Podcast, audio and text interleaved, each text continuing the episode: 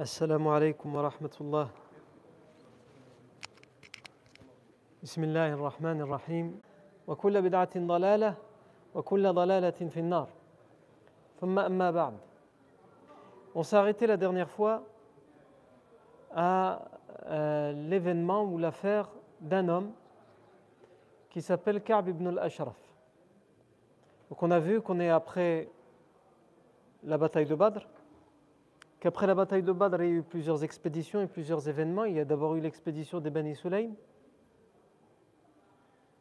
On a vu qu'il y a eu la, tentative d'assassinat du prophète par Umayr ibn Wahb al-Jumahi. Finalement, il s'est converti à l'islam. Ensuite, il y a eu le siège, puis l'exil de la tribu juive des Bani Qaynuqa'. Ensuite, il y a eu l'expédition de Sawiq.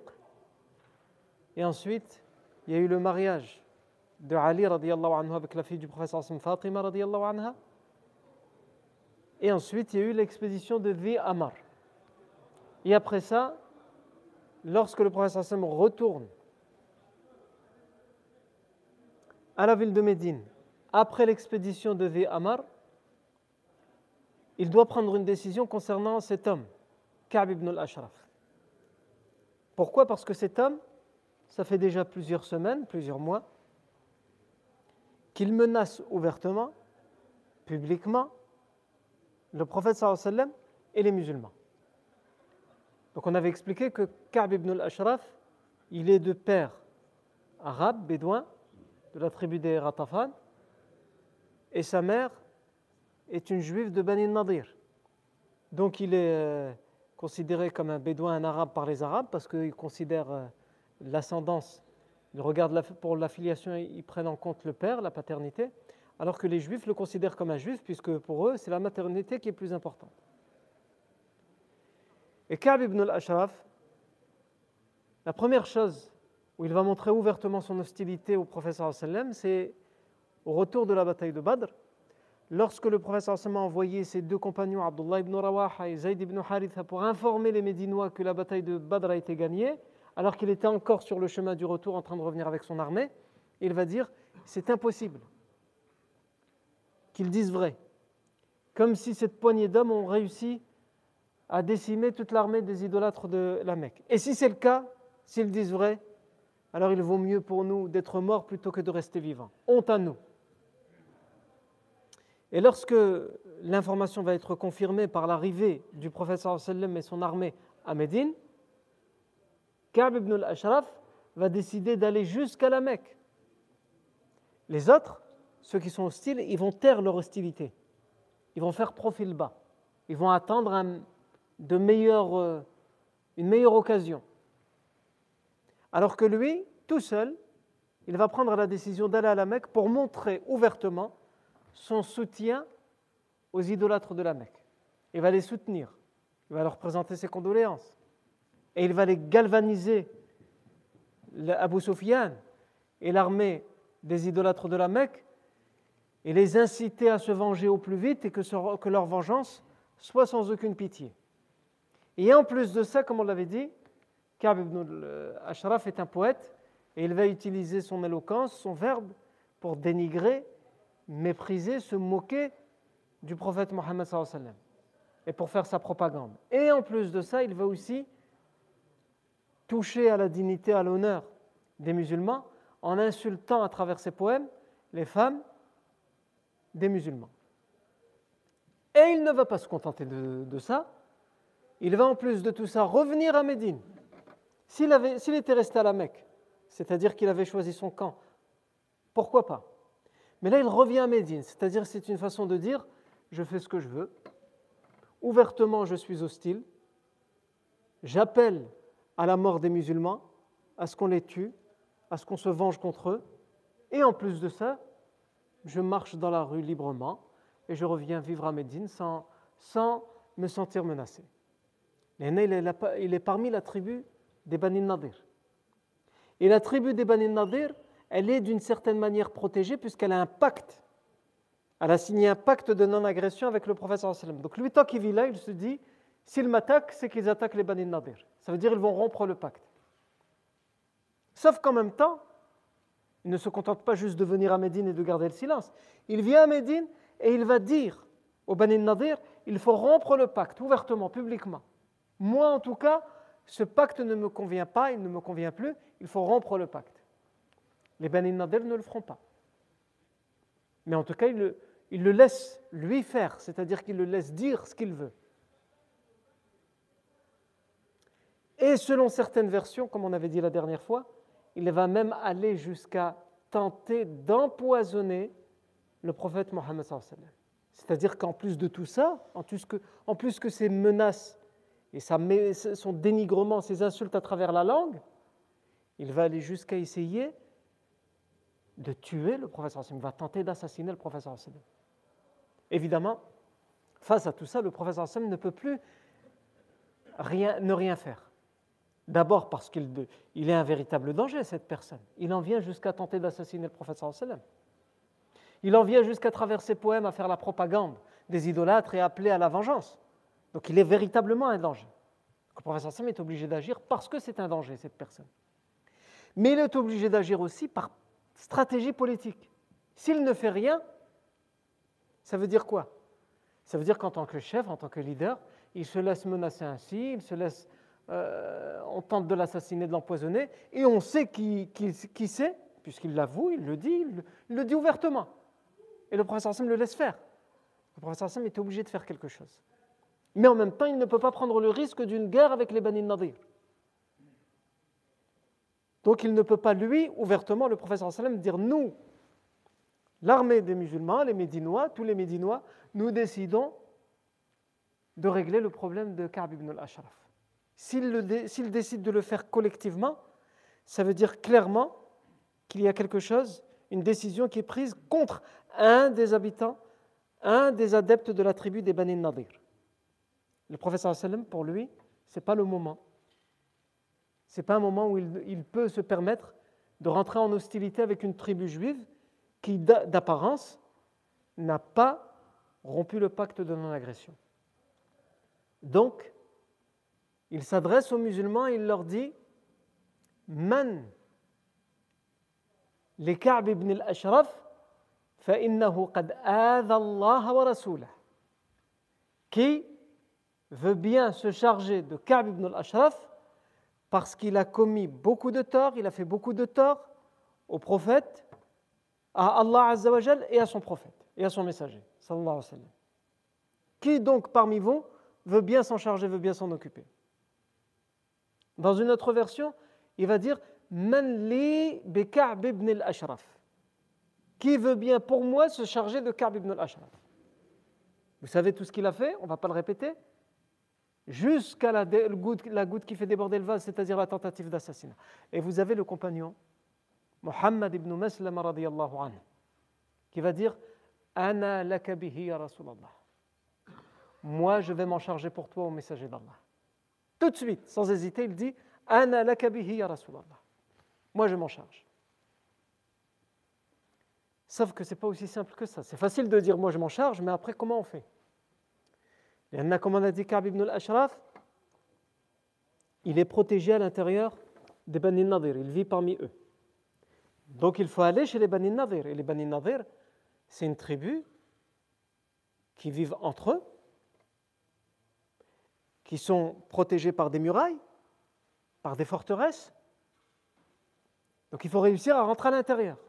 Et Ka'b ibn al-Ashraf, si tu arrives à rentrer à l'intérieur des Bani Nadir, si les Bani Nadir te laissent rentrer déjà, si tu arrives à rentrer à l'intérieur, il faut réussir à rentrer chez Ka'b ibn al-Ashraf. Et Ka'b ibn al-Ashraf vit dans une forteresse à l'intérieur des Bani Nadir.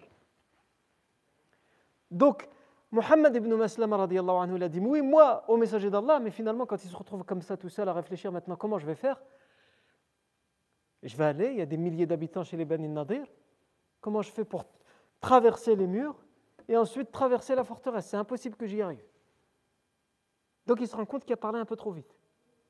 Ou en tout cas, il ne regrette pas d'avoir parlé.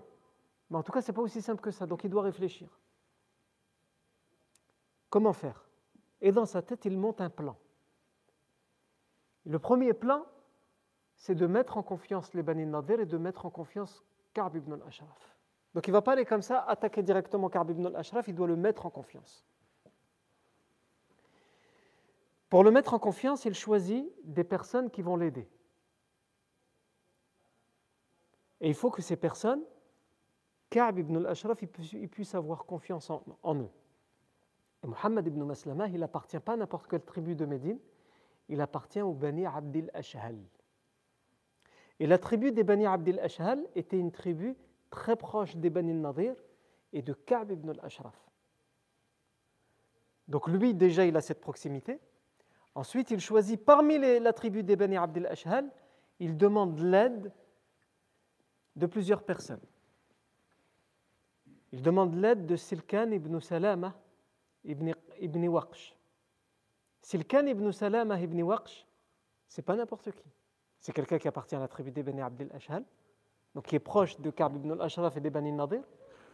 Mais c'est en plus de ça le frère de lait de Ka'b ibn al-Ashraf.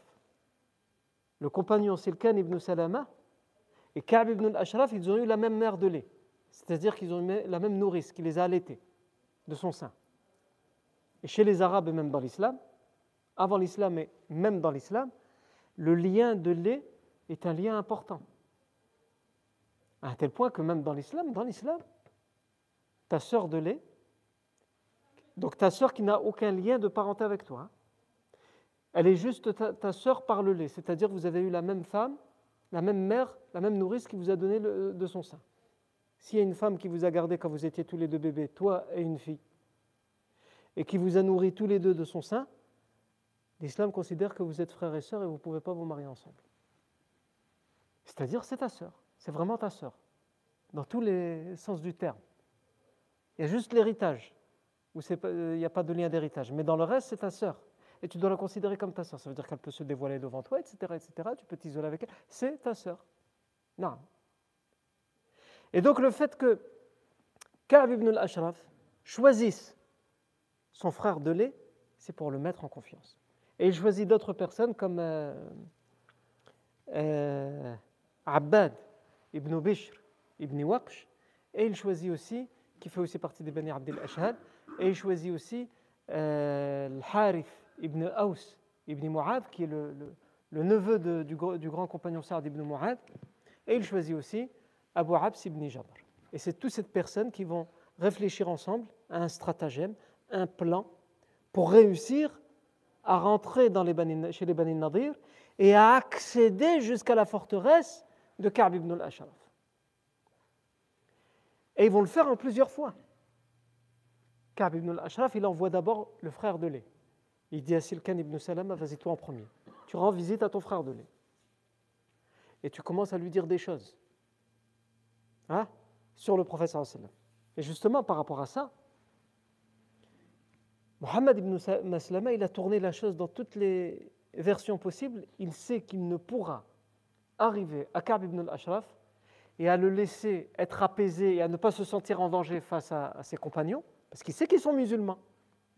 Donc il va se méfier d'eux.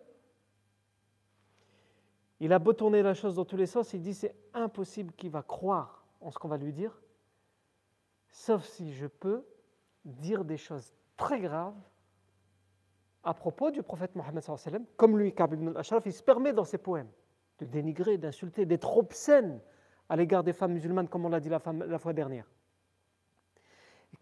Mohammed ibn Maslama, anhu, il se dit si je ne vais pas jusque-là, il ne va jamais me faire confiance. Mais en même temps, impossible. Comment je vais aller jusque-là? C'est du coufre, c'est de la mécréance. Peut-être aussi que Allah et son messager ne me le pardonneront jamais. Et donc, Ka'b ibn al-Ashraf, au début, quand il a dit Ana laha ya Rasulallah, la version elle nous dit quoi Elle nous dit le professeur Hassan, Qala Rasulullah le professeur Hassan a dit Man li bi Ka'b ibn al-Ashraf. Qui veut bien pour moi s'occuper de Ka'b ibn al-Ashraf Mohammed ibn Maslama, il va dire moi, au messager d'Allah, je veux bien me charger pour toi de lui. Je le tuerai. Le professeur Assami va lui dire. Fais-le si tu y arrives. Il lui donne l'autorisation. Il y en a, Khlas, ça arrivait à les, les, manigances et les euh, méfaits, les actes Ka'b ibn al-Ashraf ont atteint un point de non-retour. Pour deux raisons. Parce qu'il il est une menace, un danger pour le prophète et les musulmans, et parce que tout le monde voit faire et il voit que le prophète laisse faire. Donc le prophète il lui dit à Mohammed ibn Maslama, fais-le, charge-toi de lui si tu en as la capacité. Et la version nous dit quoi فرجع محمد بن مسلمة فمكث ثلاثا لا يأكل ولا يشرب إلا ما يعلق به نفسه. Mohammed ibn Maslama, il est parti et pendant trois jours, il est resté sans manger ni boire, si ce n'est il ne prenait que ce qu'il lui fallait pour ne pas mourir de faim ni de soif. Pourquoi ben Justement, la version nous dit et on a expliqué au prophète sallam euh, Mohammed ibn Maslama, depuis qu'il a, promis qu'il va se charger de Ka'b ibn al-Ashraf, eh ben ça fait trois jours, il y a Rien mangé, rien bu, depuis qu'il t'a fait cette promesse. Le professeur Hassan, va l'appeler. Il l'appelle. Il va lui dire Pourquoi tu as arrêté de manger et de boire? Il va lui dire Ya Rasulallah, inni qultu qawlan la adri afi bihi amla. Ô messager d'Allah, je t'ai donné un engagement, une promesse, et finalement je ne sais pas si je vais réussir à aller au bout de cet engagement ou pas. Mohamed ibn Maslama, il a réfléchi, il sait que c'est impossible d'arriver à lui, sauf en faisant ou en disant certaines choses. Et il se dit, c'est impossible, je n'ai pas le droit de faire ça, c'est haram. Le professeur Sam, jamais il m'autorisera. Donc il dit, je ne sais pas si j'arriverai à tenir ma promesse, c'est pour ça que j'arrête de manger. Yarni, tellement il est en stress. Et le prophète sallallahu alayhi wa sallam va lui dire, Innama alayka bil La seule chose que tu as comme devoir, c'est d'essayer. Fais le maximum. Tu y arrives, c'est bien, tu n'y arrives pas, mais allez, je t'aurais essayé. Essaye, c'est tout. Il va lui dire, Walakin ya Rasulallah, la Bouddha an mais ô messager d'Allah, pour y arriver, on doit dire des choses. Il lui dit pas quoi. le professeur Sam, il sait, il comprend. Et tout de suite, le professeur Sam lui dit, Dites ce que vous voulez, vous êtes à l'avance pardonné. Si l'objectif c'est pour arriver à lui, parce qu'il n'y a aucun moyen d'accéder à lui, il est hyper protégé. Si le seul moyen d'accéder à lui c'est de dire des choses graves, dites-le. Vous êtes pardonné. Ah, là, Mohammed ibn Maslama, il va être rassuré. Mais même comme ça, il sait que Ka'b ibn al-Ashraf, il ne va pas faire confiance aussi facilement. Donc il va y aller étape par étape. Non. Et une version, elle nous dit que Mohammed ibn Maslama lui-même est parti le voir avant le jour où ils vont se charger de lui et s'occuper de lui. Parti lui rendre visite. Évidemment, il était très méfiant, etc. Et lui, il est parti sans armes. C'est la première fois. S'il vient avec des armes, etc., il ne va pas avoir confiance. Il est parti sans armes, etc. Ah, il lève les mains, je suis venu en paix, etc. Et il va lui dire, euh, parce que maintenant il a l'autorisation de dire ce qu'il veut sur le prophète. Donc il va lui dire, Inna en parlant du prophète. C'est un compagnon qui parle du prophète. Et ce qui va aider à ça, très important à comprendre le contexte. Vous vous rappelez qu'on a dit qu'au retour du prophète de la bataille de Badr, les derniers Arabes comme Abdullah ibn Ubay ibn Saloul, qui étaient idolâtres et qui refusaient de se convertir à l'islam, ils ont pris peur et ils ont décidé de se convertir à l'islam par ruse. C'est ce qu'on va appeler al-munafiqun, les hypocrites. Ils, ils faisaient semblant d'être musulmans, alors qu'au fond d'eux, ils n'étaient pas musulmans. Évidemment, ces tribus qui étaient hostiles au prophète et qui cachaient leur hostilité, ils étaient en lien secret avec ces gens-là. Et donc, ça va aider à la confusion. Parce que, en fait, ces tribus-là, comme les Bani Nadir et Ka'b ibn al-Ashraf, ils savent que parmi les habitants de Médine, il y a des hypocrites, mais ils ne les connaissent pas tous. Parce que chacun se méfie de tout le monde. Chaque personne se méfie de l'autre. Les hypocrites n'osent pas dire à tout le monde en vérité, je ne suis pas un vrai musulman, je suis un hypocrite. Et les tribus juives n'osent pas dire on a signé un pacte de non-agression, mais en vérité, on attend la moindre occasion pour se débarrasser du prophète euh, Mohammed. Seules certaines personnes osent parce qu'ils sont en lien intime et étroit avec ces tribus, comme Abdullah ibn Ubay ibn Salul. Et donc, quand, Mohammed ibn Maslama vient et il parle du prophète comme ça, qu'est-ce que l'autre se dit tout de suite? Ah, c'est peut-être un des hypocrites. Il fait partie des hypocrites. Parce qu'il sait qu'il en existe, mais on ne sait pas qui ils sont. Et donc il lui dit cet homme-là, qui se dit prophète, subhanallah, il a été jusque-là parce qu'il fallait gagner sa confiance.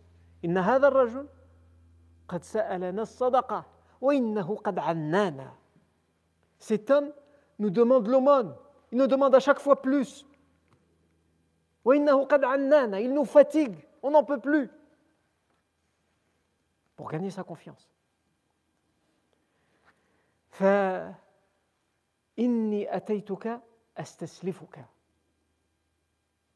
Alors je suis venu te demander de me prêter. Parce qu'il exige de nous de lui donner encore plus. Et nous, on n'a rien. Et subhanallah, vous avez des savants, si on s'intéresse aux détails, on ne va pas aller jusque-là, ce qui nous intéresse, c'est l'événement, mais si, pour vous donner juste un exemple, il y a des savants qui s'intéressent aux détails et qui vont jusqu'au bout. Vous avez l'imam Nawawi, rahimahullah, quand il ramène cette version, je vous ai expliqué la dernière fois que cet événement, il a été authentifié par le Bukhari et Muslim. Et vous, le trouvez dans l'authentique de Bukhari et dans l'authentique de Muslim. Donc quand vous prenez le charh de l'imam Muslim qui a été fait par l'imam Nawawi, l'imam Nawawi, il dit, donc ce compagnon, il s'est permis de dire des choses graves à propos du prophète Mohammed Mais même ces choses-là, il a choisi ces mots pour pas que ce soit des choses graves. Qu'elles soient graves dans l'oreille de Ka'b ibn al-Ashraf, mais lui, comment il les prononce, elles ne sont pas graves. Là, il dit cet homme, le prophète c'est un homme, c'est le meilleur des hommes. Il nous demande la sadaqa, il exige de nous la sadaqa, et c'est pas faux.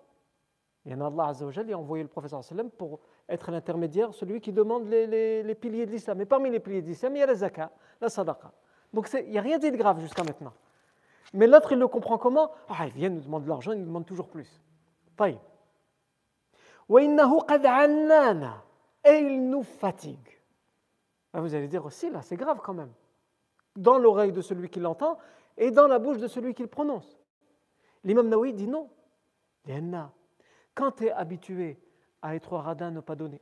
Quand tu es habitué à commettre tous les méfaits, la fornication, à boire l'alcool, et que tu as un homme qui vient et qui te dit maintenant il va falloir le bien, ça te fatigue de changer ton comportement vers le bien. Et donc dans ce sens-là, il ne dit pas quelque chose qui est mensonger ou qui est faux. C'est pas simple de se mettre dans la droiture et dans la voie de la guidée. Et donc l'imam Nawawi il dit lui quand il les prononce, il le prononce dans ce sens-là. C'est pas simple d'être droit dans etc. Et donc il nous fatigue pour qu'on change de comportement et qu'on ait une bonne attitude. Ça nous fatigue. Par contre, là, il, entend cet homme, donc il n'appelle pas ce prophète, il entend, il exige de nous de donner, donc c'est que c'est un reproche pour lui, et il nous fatigue. Non. Et le musulman, il, doit toujours agir comme ça. Quand il est obligé de, hein, de dire quelque chose qu'il ne veut pas dire, il, essaye au mieux, avant euh, d'utiliser le mensonge, d'utiliser ça, ce qu'on appelle ta'rid. Non. Donc, Ka'b ibn al-Ashraf, euh, Mohamed ibn Maslama va dire donc il nous fatigue et il va dire wa inni wa inna nuridu an tuslifana wasqan aw wasqayn. Alors on est venu te demander parce qu'on est proche nous, hein. notre tribu a toujours été proche de toi, tu confiance en nous, on a confiance en toi, on n'a plus rien à donner et il veut toujours la sadaqa encore plus et on n'a plus rien à lui donner. Donc est-ce que tu peux nous prêter un wasq ou de wasq? Le c'est quoi? C'est une, mesure, en fait, un outil de, un outil de mesure de l'époque.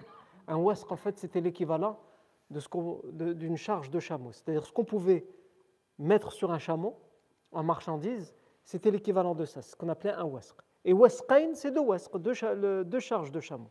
Et donc il lui dit, on est venu te demander ce que tu, peux, tu veux bien nous prêter, et on te le rendra plus tard, la charge d'un chameau ou de deux chameaux qu'on te rendra plus tard.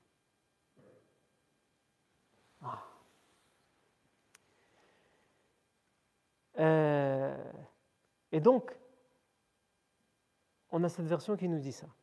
Dans une autre version, on nous dit que euh, l'un des hommes est parti le voir et il lui a dit, l'un des groupes qui étaient ensemble pour faire ce plan contre Ka'b ibn al-Ashraf, l'un des hommes est parti le voir et il lui a dit Il nous demande la sadaqa et nous on n'a même pas de quoi manger pour nous. Est-ce que c'est faux? C'est pas faux. Mais est-ce que c'est un reproche? Dans son intention à lui, c'est pas un reproche Mais il l'a dit de telle manière à ce qu'elle soit entendue comme si c'était un reproche. Donc Ka'b ibn al-Ashraf commence à se dire ça va, il y a des gens qui vraiment ils se plaignent, c'est bien. Et ensuite, lorsque c'est son, son frère de lait qui vient le voir, son frère, j'ai dit c'est Silkan ibn Salama, c'est son frère de lait. Il vient le voir et il lui dit إن هذا الرجل قد سألنا as-sadaqa. Cet homme euh, nous, demande la sadaqa. Ou dans une autre version, il dit plutôt Inni ji'tuka li hajatin uridu dhikraha laka. Je suis venu te voir pour quelque chose, pour une affaire. Et je veux t'en parler, mais je dois d'abord avoir ton engagement que ça va rester entre nous. Il l'amène comme ça. Et lui dit, Ka'b ibn al-Ashraf, af'al. C'est-à-dire, t'inquiète pas, tu peux me faire confiance, je ne dirai rien. Dis ce qu'il en est. Et il va lui dire, euh,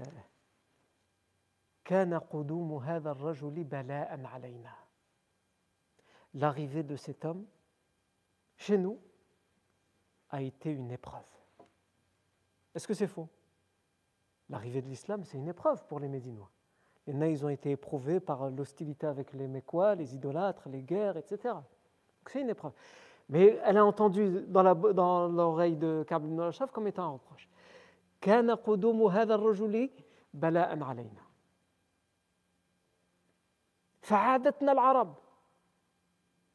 Depuis son arrivée, tous les Arabes sont hostiles à nous. C'est pas faux. Mais lui, en vérité, il s'en plaint pas. عادتنا العرب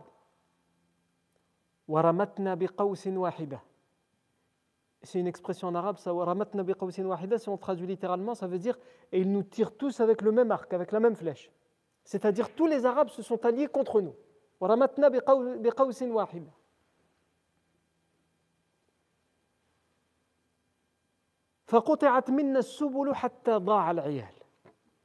Et on n'a aucun, moyen de subvenir à nos besoins à un tel point que nos enfants sont encore plus dans le besoin. On a, dû les négliger à cause de ça. Depuis l'arrivée de l'islam, on a dû négliger nos, propres familles, nos enfants.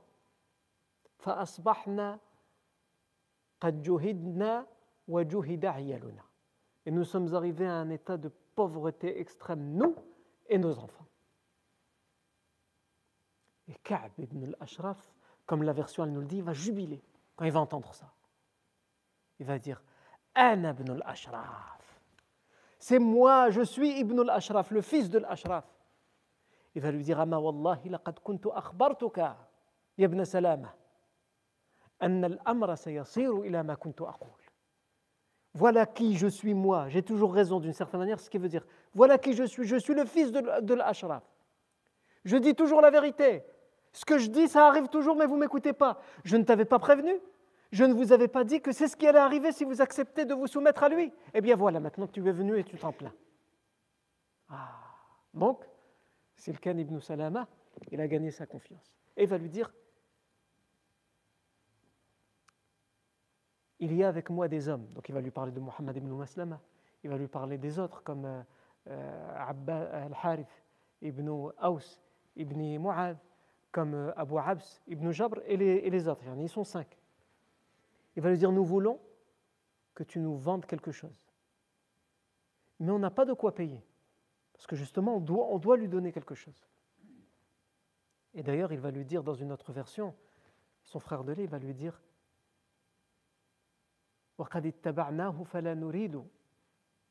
فلا نحب عفوا فلا نحب أن ندعه حتى ننظر إلى أي شيء يصير شأنه. Pour l'instant, on ne veut pas ouvrir les hostilités avec lui. Parce qu'on a accepté de le suivre, on veut juste voir jusqu'où son affaire elle va aller.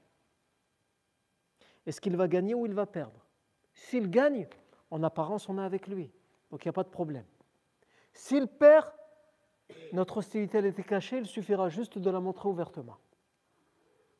C'est ce qu'on appelle un nifaq, l'hypocrisie. Donc il lui laisse entendre, il lui fait, croire qu'il est hypocrite alors qu'il ne l'est pas. Et donc il lui dit Veux-tu bien nous vendre quelque chose? Il va lui dire Irhanouni. Même comme ça, pas de confiance. Il va leur dire J'ai besoin de quelque chose en échange. Je vais vous prêter. Et qu'est-ce qui me garantit que vous allez me rendre mon argent? Ou ce que je vais vous donner? La charge de chameau ou les deux charges de chameau? Qu'est-ce qui me garantit que vous allez me rendre? Donc, mettez en hypothèque quelque chose. C'est ce qu'on appelle un rahn, l'hypothèque. Hein? Ça existe encore dans l'économie aujourd'hui. Il y a quand, euh, certains systèmes où tu mets euh, en hypothèque un bien immobilier ou quelque chose, le temps que tu arrives à payer ce que tu dois payer. Et si tu n'arrives pas à le payer, bah, tu, l'as, euh, mis en hypothèque, ça veut dire que la personne à qui tu dois l'argent, il pourra prendre l'équivalent dans, ce que tu as mis en hypothèque ou, ou dans l'argent que tu as mis en hypothèque. Et donc il leur dit, mettez-moi, donnez-moi quelque chose en hypothèque. Et Silkan, il lui dit, Silkan ibn Salama, il voulait arriver à ça. C'est quoi le plan?